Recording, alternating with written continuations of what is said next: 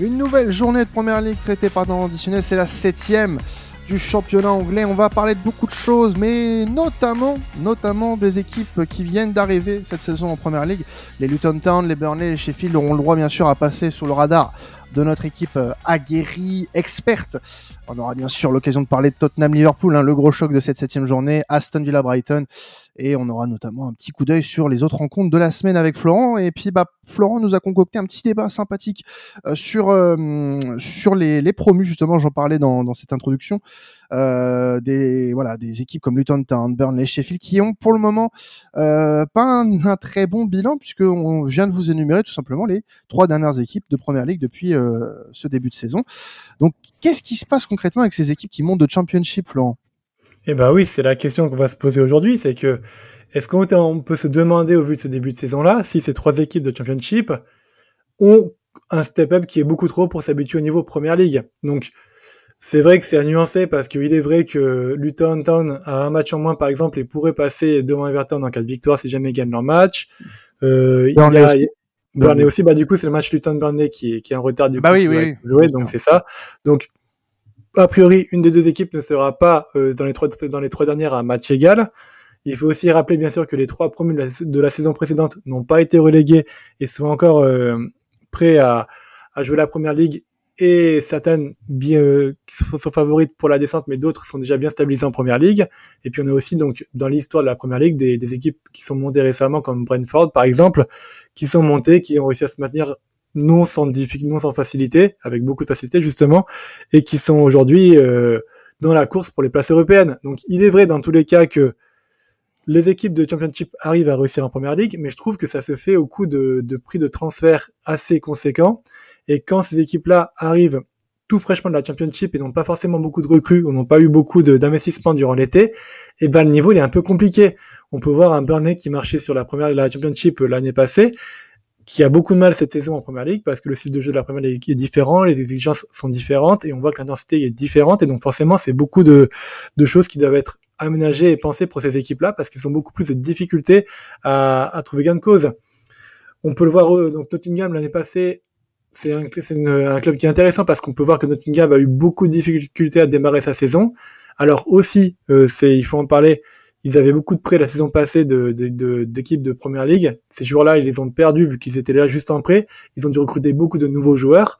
Et la mayonnaise a pris un peu de temps à prendre. C'est ce qui se passe, à mon avis, aussi un peu avec Burnley, qui avait beaucoup de cas de la saison passée qui étaient seulement en prêt et qui a dû euh, aujourd'hui euh, recruter des nouveaux joueurs pour pallier à ses prêts et qui s'y habituent. Mais une comme Sheffield, qui par exemple n'a pas eu de, de, beaucoup de transferts parce qu'elle est en proie à d'énormes difficultés financières avec un investisseur qui n'a pas beaucoup euh, de, de, poids sur le marché, qui n'a pas n'est pas vraiment enclin à donner de l'argent à ce club-là, et ben ça a pris 8-0 contre Newcastle avec 8 buteurs différents. Donc c'est une équipe qui est rentrée malheureusement dans le triste record de la première ligue. Et c'est aussi une chose que je voulais débattre avec vous, messieurs, qui suivez aussi vos championnats respectifs.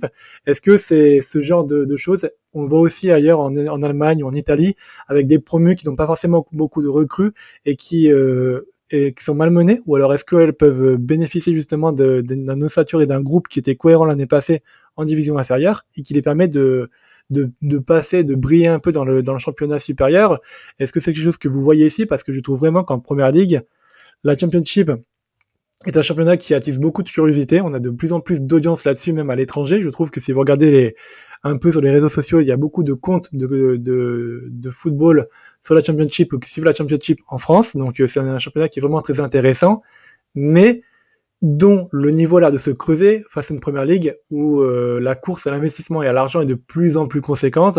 On voit qu'il y a des clubs de première ligue qui dépensent des centaines de millions d'euros alors qu'ils jouent même pas le titre ou le, top 4 et ça pénalise un peu la championship. Donc est-ce que vous pensez que ce gap-là se creuse de plus en plus? En, première ligue, en tout cas, euh, oui, parce que euh, tu vois quand même que ces équipes. Alors, je vais pas les plaindre au niveau financier, puisque même un club de championship réussit à avoir des revenus plutôt conséquents euh, pour pour pouvoir recruter et euh, qu'ils soient en championship ou qu'ils montent en, PL d'ailleurs. Euh, c'est surtout en fait l'écart qu'il va y avoir avec les autres. En PL en termes de en termes de en termes de bénéfices, en termes d'investissement et quand tu regardes les, recrutements, alors qui paraissent intelligents, je pense notamment à ce, celui de Burnley qui pour moi avait tout d'un recrutement qui euh, pouvait voilà te permettre de te maintenir plutôt paisiblement. Et puis tu as tu as de bonnes bases, tu as de bonnes fondations, tu as un coach qui a fait des merveilles en championship, mais apparemment ça suffit plus. Apparemment ça suffit plus puisque tu as des équipes qui euh, d'ordinaire sont, sont à la ramasse, donc on est qu'à la septième journée, attention, mais euh, qui ont qu'on avait peut-être prédit pour un début de saison plus catastrophique que ces équipes-là. Donc euh, peut-être encore un peu tôt. Peut-être encore un peu tôt, en effet, pour pour donner un avis définitif sur ça.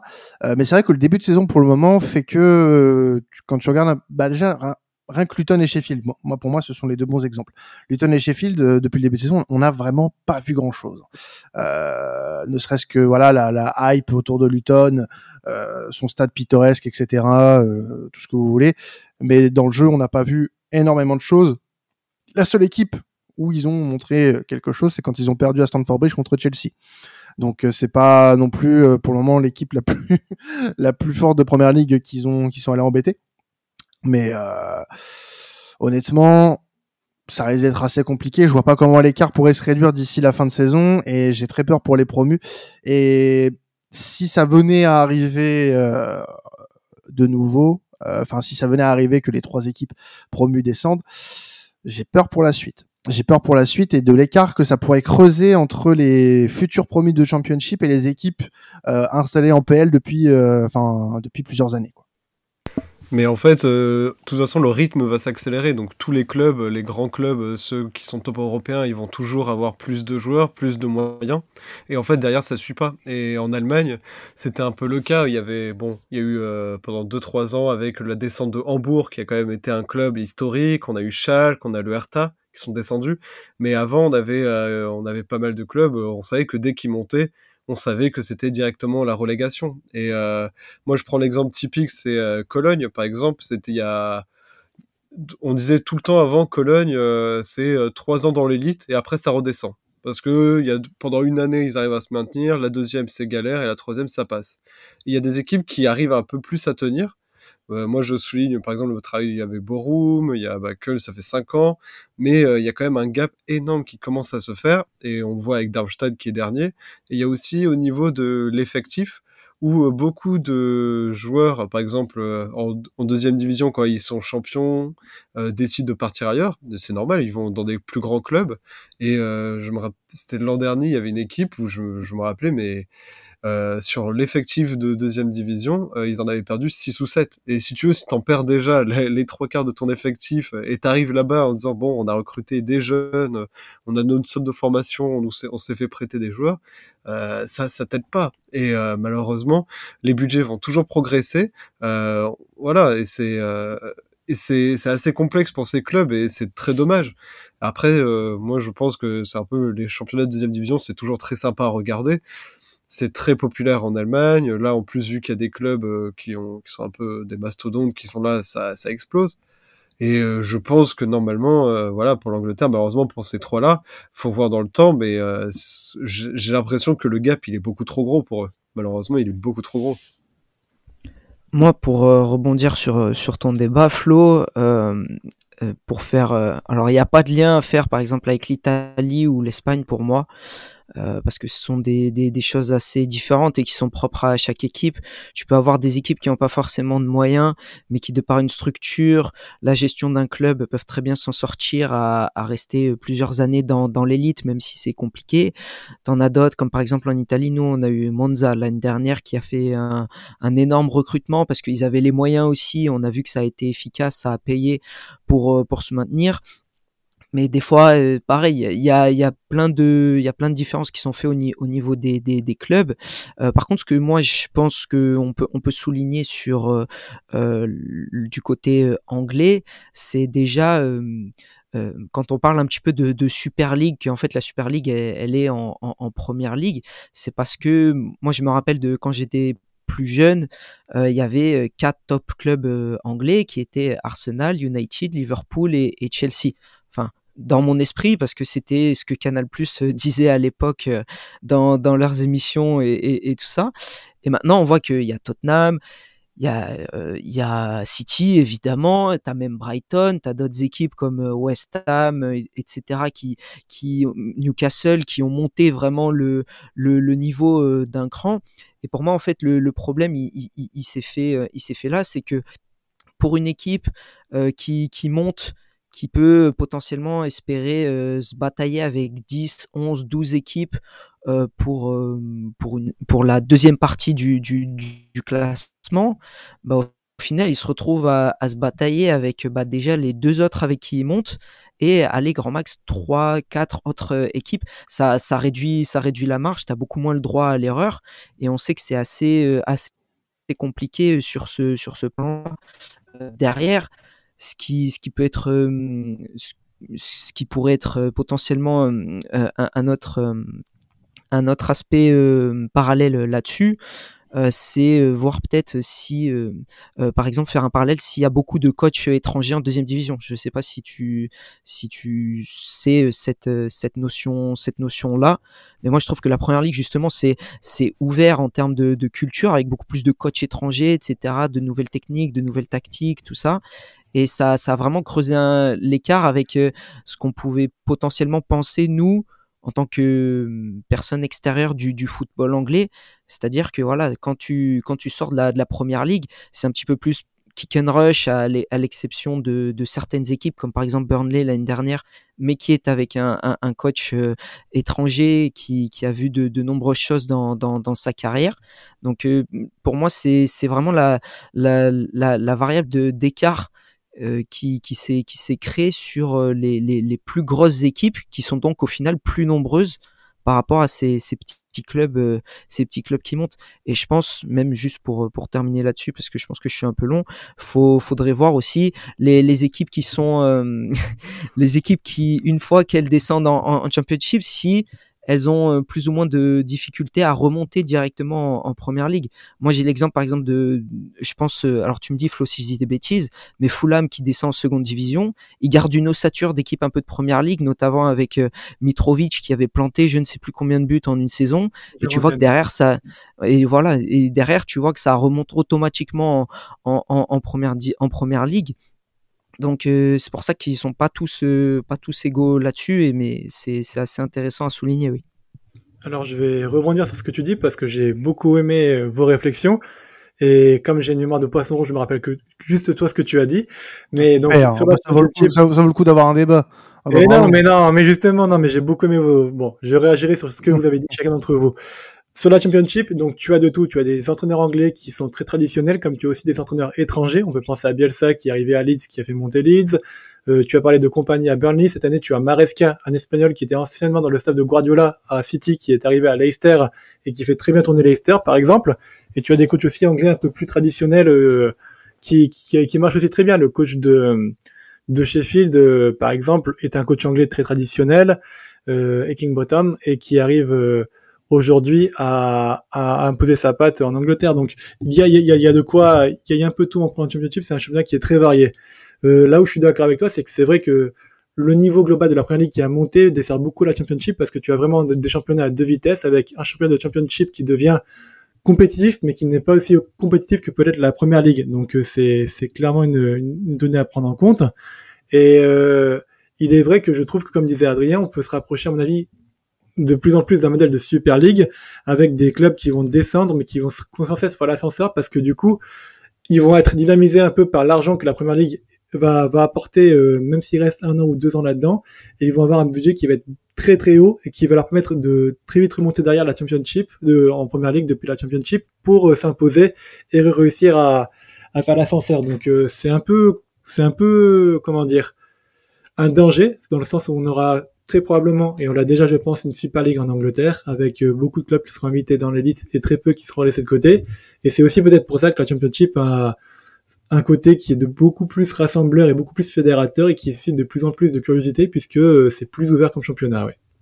Et n'hésitez pas à, nous dire ce que, vous en pensez, hein, vous qui nous écoutez, euh, par rapport au niveau des, promus de Championship, et si vous trouvez que le niveau entre les clubs de Championship, enfin de Néo PL et de clubs installés en PL, ont, euh, l'écart de niveau a augmenté. Voilà. Tottenham-Liverpool, passons à, une affiche de cette euh, septième journée.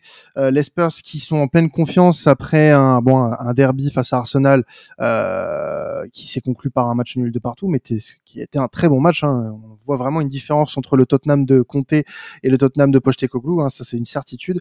Face à un Liverpool qui fait également de son côté un bon début de saison et ça va nous promettre une belle affiche entre Spurs et Reds. Ouais, donc si je suis un peu enrhumé, je sais pas si ça s'entend, mais c'est justement à cause de Tottenham. Hein. J'ai mangé deux clims euh, le week-end dernier, j'étais pas très bien habillé, donc forcément j'ai chopé froid, donc bravo à eux. Déjà pour la performance et ensuite pour me faire tomber malade. Mais oui, tu l'as très bien dit, donc ce Tottenham-là, il a fait une très belle performance face à Arsenal. On pouvait peut-être s'attendre à un Tottenham un peu plus timoré face à cette équipe de Arsenal qui est finie seconde de Première Ligue l'année passée et qui est quand même très solide euh, généralement. Non, Tottenham a vraiment regardé Arsenal dans les yeux. Ils ont joué avec leurs armes. Ils n'ont pas forcément fait un bloc bas. Il y a quand même eu des très belles choses à voir offensivement avec principalement le duo Son-Madison qui a très bien fonctionné. Et je trouve que c'est assez hallucinant de voir que ces deux joueurs parlent le même football en si peu de temps et communiquent très très bien et, combinent très très bien. Attention quand même, Madison donc semble jouer sous une blessure. Il sera quand même encore disponible contre Liverpool, mais son genou semble lui faire défaut et ça va être à surveiller côté Spurs. J'ai beaucoup aussi aimé offensivement la, prestation de Johnson, qui a sans cesse cherché la profondeur, qui a sans cesse provoqué, qui a réussi à, créer quelques occasions et qui va vraiment être une vraie plus-value offensivement pour les Spurs et qui, pour l'instant présente beaucoup plus de certitude que ce que, peut faire un Richard Lisson. Donc très bien. Il y a quand même, on peut le voir encore, des, choses qui sont à polir, un peu à peaufiner, je trouve, dans cette équipe de Tottenham. Udoji et Sar, je trouve qu'ils ont été un peu en difficulté. Et même Bissouma euh, a eu beaucoup de mal d'abord à ressortir les ballons. Puis quand Rice est sorti côté Arsenal, je trouve qu'il a réussi à reprendre le lead du milieu de terrain. Il a réussi vraiment à imposer sa marque. Il faut savoir que je trouve que sur la seconde période, Tottenham a vraiment réussi à dominer Tottenham de la Tottenham a réussi à dominer Arsenal pardon de la 45e à la 75e et je trouve que la performance de Bissouma n'y est pas étrangère donc euh, bravo à eux. Il y a beaucoup, beaucoup de motifs d'espoir. Il y a des choses à corriger, mais est-ce que vous pensez, vous, que ce Tottenham-là, c'est peut-être le meilleur Tottenham de ces cinq dernières années? Euh, Indubitablement. Incontestablement. Euh, le meilleur Tottenham de ces cinq dernières années. Puisque tu veux le même, bah, même, même... celui de Pochettino. Dans le jeu, en tout cas, euh, pour moi, il n'y a, pas... a pas photo. Il n'y a pas photo. Franchement, moi, je, c'est vraiment le Tottenham devant lequel je prends le plus de plaisir. Depuis le début de saison, je vois, euh, on, l'a dit à plusieurs reprises, il y a un milieu de terrain vraiment qui, qui fait la diff dans, ce, dans cette équipe. Euh, le, milieu de terrain Bissouma, euh, Sarr et, et Madison. C'est, un poulet délicieux, un, un, un mets succulent euh, que nous offrent ces, ces trois joueurs-là. Et puis, euh, les joueurs offensifs sont au rendez-vous. Euh, les joueurs offensifs sont au rendez-vous et, et, et, ça fait vraiment plaisir de voir ça. Ça fait vraiment plaisir de voir un Tottenham aussi euh, aussi euh, plaisant dans le jeu et vraiment le coach grec a, a bien bien travaillé cet été avec ses, ses joueurs et, et, ça met un petit coup dans la gueule puisque je disais que Madison serait l'un des flops voire même le flop de la saison en PL. Bah il a été élu joueur du mois joueur du mois d'août. Quel bon timing. Euh, donc vraiment euh, vraiment merci merci de me faire de me faire mentir parce que pour le coup c'est euh, c'est une belle réponse qu'ils m'ont donnée et j'ai vraiment envie d'en voir plus j'ai vraiment envie d'en voir plus et, dans ce genre de match voir comment ils enchaînent parce qu'ils n'ont pas l'Europe cette saison Tottenham et euh, voir comment ils enchaînent en, on va dire en back to back deux, journées aussi euh, costauds que celle-ci face à Arsenal et face à face à Liverpool. Tu alors sur les cinq dernières années, moi, je suis absolument d'accord pour dire que c'est le meilleur Tottenham, même bien meilleur que ce que le Tottenham de Mourinho, qui basait beaucoup son jeu sur, même essentiellement son jeu sur euh, Kane et Son. Par contre, celui de Pochettino, euh, je trouve quand même que le Tottenham de Pochettino, qui fait de, de finale de première de Champions League avec un Dele Ali qui marchait sur l'eau, et puis euh, un, un au milieu de terrain qui était, euh, je trouve, meilleur que, que Bissouma aujourd'hui ça reste encore à prouver. Ah, peut-être qu'il faut attendre encore un peu pour avoir l'élément de comparaison justement pour euh, le comparer à celui de, de Pochettino, c'est vrai. Mais c'est vrai que dans tous les cas, je te rejoins sur le fait qu'on prend beaucoup de plaisir et ça fait très longtemps qu'on n'avait pas pris beaucoup de plaisir euh, euh face à sur un Tottenham comme ça. Voilà, moi je pense que le, le, le plus juste à dire sur Tottenham, c'est qu'on n'a pas pris autant de plaisir depuis l'ère Pochettino. Voilà je pense que c'est l'analyse la, plus juste qu'on pourra faire euh, sur le début de saison de Tottenham, ça c'est évident. Euh, du côté de Liverpool, Flo, euh, Liverpool qui euh, est sans Trent euh, depuis depuis plusieurs plusieurs semaines, plusieurs jours du moins, et il y a eu une solution, et la solution elle est venue de Robertson. Et oui, et oui, évidemment. Alors, Franchement, Liverpool, franchement, cette saison-là, faut pas être cardiaque, je pense, pour suivre les matchs. Je pense que Karel, aujourd'hui, il est, il est un petit peu dans le mal parce qu'à chaque fois, Liverpool prend un but et puis ensuite euh, en met trois derrière. À votre avis, pourquoi il est en pause depuis plusieurs semaines? Et eh oui, non, mais on pense à lui à l'hôpital, hein, il nous écoute. ouais, donc Liverpool reste sur quatre victoires d'affilée 3-1 avec à chaque fois, il s'encaisse un but et puis après, ils reviennent, ils mettent trois buts. Euh, et donc là, on l'a vu ensuite contre le Wolverhampton, il y avait beaucoup de difficultés dans le jeu. Euh, il, à un partout, on sentait que ce Liverpool était un peu stérile. Et qu'est-ce qui s'est passé? Bah, Klopp a une très bonne idée, c'est qu'il a mis Curtis Jones au milieu de terrain. Il l'a fait euh, dans l'animation ressortir sur la ligne de défense et il a poussé un Robertson beaucoup plus haut dans son couloir et ça a débouché par un second but et euh, l'obtention des trois points pour, pour Liverpool je trouve que c'est très intéressant parce que donc Robertson c'est un joueur qui est un latéral qui est très offensif, qui apporte énormément, mais euh, ces dernières saisons on le voyait un petit peu moins parce que l'animation euh, dans la défense était un petit peu phagocytée justement par le phénomène Trent Alexander-Arnold et sa qualité de passe. Mais on avait un petit peu oublié que Robertson c'était un joueur qui offensivement était aussi très intéressant et c'est une très bonne chose de voir que quand Trent n'est pas forcément là, il peut reprendre ce lead avec lui et il peut réamener l'animation offensive avec lui, donc c'est vraiment une très très belle chose. Et ça va permettre en plus à Klopp d'avoir une nouvelle variation, on va dire, euh, de son animation et de, sa façon de relancer ou de jouer et de lancer des attaques, parce qu'on sentait que ce Liverpool était parfois peut-être un peu trop dépendant à Trent, et si un club arrive à, trouver la solution pour, euh, contrer Trent, et ben maintenant tu auras un Robertson qui pourra jouer plus haut et qui pourra distribuer des, des centres et des petites galettes pour un Darwin Nunes qui est en forme en ce moment et qui reste sur deux buts sur les deux derniers matchs. Donc euh, vraiment bravo à lui. Bravo aussi à Curtis Jones, hein, qui a été souvent critiqué sur ce podcast à juste titre, à juste titre, mais qui euh, depuis, je trouve, quelques matchs s'est imposé comme un cadre. Il a survécu à ce, à ce renouveau de Liverpool. Beaucoup de ne cher de, de, sa peau et pensaient qu'il allait partir cette saison avec le recrutement, par exemple, d'un Slobozai, entre autres. Il est resté là, il a beaucoup travaillé, il est apprécié par tout le vestiaire et euh, c'est vraiment une belle récompense de le voir euh, aujourd'hui enchaîner les, les, bonnes prestations et puis les titularisations. Donc euh, Liverpool étant invaincu depuis 17 matchs, il y joue depuis 14 matchs. Euh, donc euh, franchement, bravo à lui. Et petite aussi dédicace à Karel qui m'a fait dit de parler de Slobozai, qui est, je trouve aussi absolument impressionnant. Il a marqué encore un but, un banger, comme disent les jeunes, en cup, que je vous invite à voir. C'est vraiment un très très beau joueur. Et moi, le débat que je voulais vous amener, par contre, il concernait plus Darwin Nunez. Donc, Darwin Nunez a marqué trois buts depuis le début de la saison mais je trouve qu'il commence à marquer de plus en plus récurremment. Là, il reste sur deux buts lors des deux derniers matchs de Première Ligue. Est-ce que vous pensez qu'il va concurrencer Haaland dans la Golden Boot? Euh, c'est compliqué quand même. est-ce que vous y croyez? Alors, est-ce que vous y croyez à Darwin Nunes? Alors, je dis pas est-ce qu'il va dépasser Haaland? Oui, il va, il va, faire une belle saison, je pense. Il va faire une belle saison. Il est en, il est en forme en ce moment. Il a démontré. Je pense qu'il a, il fait aussi partie des des joueurs qui ont bien travaillé cette saison, enfin dans, pendant l'intersaison du moins, euh, et qui, euh, bon bah lui, euh, la saison dernière, il a pas réussi grand chose hein, malheureusement. Son adaptation un peu ratée, une Coupe du Monde complètement foirée avec l'Uruguay, et depuis le début de saison, il renaît. Alors moi, j'aimerais penser que c'est pas dû qu'à Klopp ou à, l'environnement de Liverpool.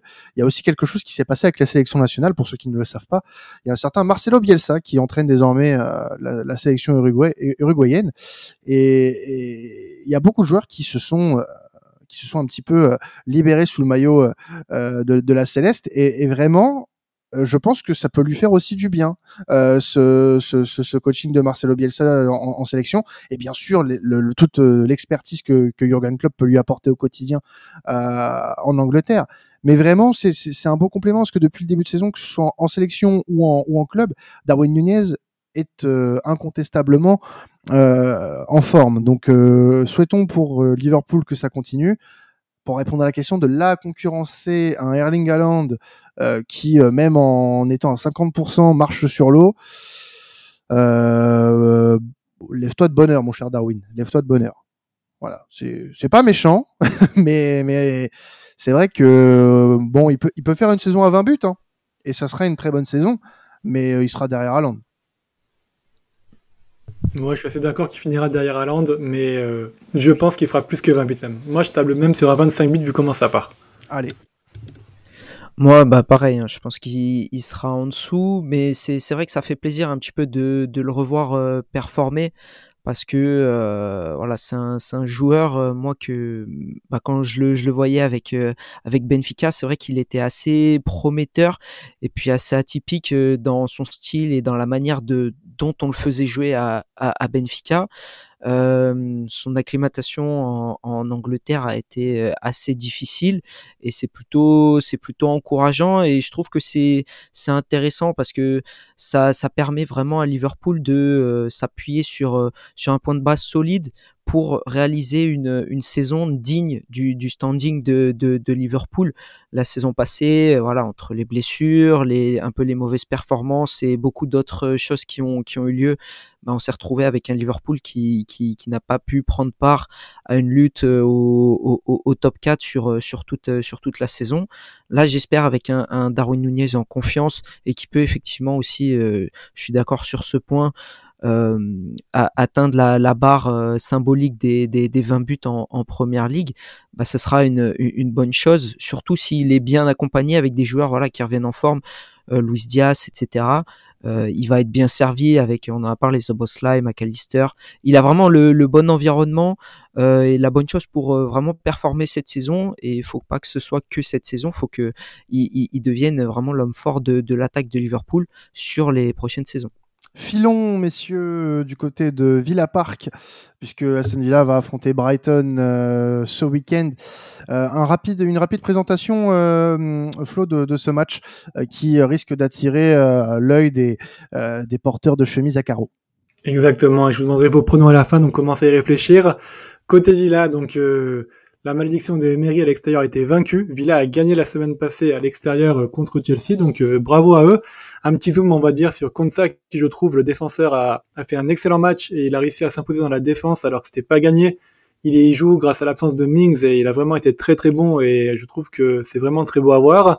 Petit clin d'œil du coup à Alban euh, Zaniolo en première ligue a failli marquer contre Chelsea. Il fait de vraiment un très très bon début de saison lui aussi. C'est très prometteur et je trouve que le potentiel offensif de Villa avec lui, Watkins et Diaby, c'est vraiment très intéressant et ça, ça peut être potentiellement, on va dire, très destructeur pour beaucoup de clubs en première ligue. Côté Brighton, donc euh, malheureusement, il y a une petite défaite en Europa League. Alors, on a quand même, franchement, je trouve, euh, une belle ossature d'effectifs et vraiment un effectif très complet avec euh, en quatre matchs de PL, du coup, De Zerbi a changé 8 fois de joueur à de, donc il a quasiment à chaque match changé de 11 et ça donnait trois victoires et une défaite. Ça prouve quand même qu'il y avait une vraie profondeur et que De Zerbi arrive à donner un rythme à chacun des joueurs pour rester le plus compétitif. Petit bémol quand même, là, du coup, ils rentrent dans une période où ils vont jouer euh, trois matchs, euh, des matchs tous les trois jours jusqu'à la trêve internationale, et ils ont perdu euh, Grosse et Milner sur blessure, donc au milieu de terrain, ça va être un petit peu juste. Il faudra beaucoup compter sur Baleba qui vient de Lille et qui euh, qui va devoir s'imposer pour montrer vraiment qu'il va falloir compter sur lui et qu'il va, va, être en mesure de faire oublier les absences de Grosse et Milner. Bon courage, c'est un sacré défi. Et petit point de Soufati pour un clin d'œil à Imad. Il a fait ses débuts en Coupe d'Europe, il a fait ses débuts aussi en Carabao Cup. Le talent, il est là, mais je trouve qu'il va lui falloir encore quelques mois pour s'acclimater à la première ligue à Brighton. Il n'est pas encore tout à fait performant, mais on sent qu'il n'est pas encore à 100%. Voilà, quels sont vos pronos? Pour moi, de mon côté, ça va être une victoire de Aston Villa 2-0. Victoire de Villa 2-1. Et puis euh, pour pour revenir juste sur euh, Fati, il fait ses apparitions sur deux défaites en plus. Euh, AEK Athènes en Europa et Chelsea en, en Carabao, donc euh, pas terrible. Bah, je vais suivre le chef. Moi, j'ai vu jeudi aussi Villa 2-1. Oh. Et moi, je vais partir sur un match nul, un partout ou 2-2. Très bien, c'est noté, messieurs. Euh, avant de vous quitter, chers auditeurs, chères auditrices, euh, les autres rencontres de la journée, hein, il, y a y aussi de, de très beaux matchs. Euh, si tu pouvais nous les présenter, Flo. Alors très rapidement, ouais, donc United Crystal Palace, le remake du Tour de Carabao Cup qui est passé, qui a vu la victoire de United, et United va mieux, puisqu'il y a eu des retours de blessures de Mount et de Amrabat qui ont beaucoup soulagé cette équipe, donc ça va être à suivre, je pense qu'on va avoir un renouveau côté des Red Devils. Newcastle Burnley, donc Newcastle qui euh, a une, sur une dynamique positive avec deux victoires face à un Burnley qui se cherche encore, ça va être très compliqué pour eux, mais match intéressant à suivre. Wolverhampton Manchester City, ça va être intéressant de voir comment City se comporte sans Rodri et euh, il y aura un petit clin d'œil avec le retour de Nunes au Molina Stadium euh, devant ses anciens supporters. Bournemouth Arsenal, un Bournemouth qui euh, se cherche encore et qui n'a pas encore de, de match référence qui pourrait peut-être l'obtenir face à Arsenal qui est privé de nombreux cadres sur blessure, donc qui serait peut-être Rice, Saka, euh, et Trossard et Martinelli. Donc attention, ces, ces absences pourraient être préjudiciables pour Arsenal. West Ham Sheffield, bah West Ham va devoir, je pense, je pense même que West Ham va écraser Sheffield et va faire rugir le London Stadium quand ils joueront là-bas. Everton Luton attention, un match qui va être très intéressant, peut-être les premières victoires de Luton face à Everton qui ne met pas un pied devant l'autre, qui s'est un peu relancé en, en Cup là récemment, mais je trouve que c'est ça le moins bon, le bon et le moins bon. Donc attention, match très accroché qui va être très important pour le maintien. Nottingham Brentford, un match avec deux équipes de Worcester. Moi, je, vous le conseille. Ça va être un très beau match à voir. Donc allez-y, foncez avec votre barbe et vos lunettes de soleil. Et enfin Fulham Chelsea, Chelsea qui va un petit peu mieux, je trouve. Euh, bah, comme je vous l'avais dit, on en a parlé dans le dernier podcast. Donc écoutez-le, n'hésitez pas. Face à un Fulham qui a entamé sa saison comme on attendait d'eux. Donc ça va être un match très accroché et très intéressant. Merci Flo pour la présentation de cette septième journée de Première Ligue. En espérant que ça vous ait plu et que vous ayez appris des choses sur la journée à venir. Merci encore à vous de nous suivre hein, chaque semaine. Hein. Vous pouvez continuer à nous écouter avec la Liga, la Bundes et la Serie A hein, comme chaque semaine. Et puis bah, avant de nous quitter, euh, mettez-nous votre meilleur 5 étoiles sur votre plateforme de streaming préférée. Prochain épisode dans les prochains jours puisqu'on a la Ligue des Champions mardi et mercredi en direct sur Twitch, euh, twitch.tv slash sportscontentfr ou en replay sur votre plateforme de streaming préférée, bien évidemment. C'était temps additionnel. Passez une un excellent week-end de football. Ciao tout le monde.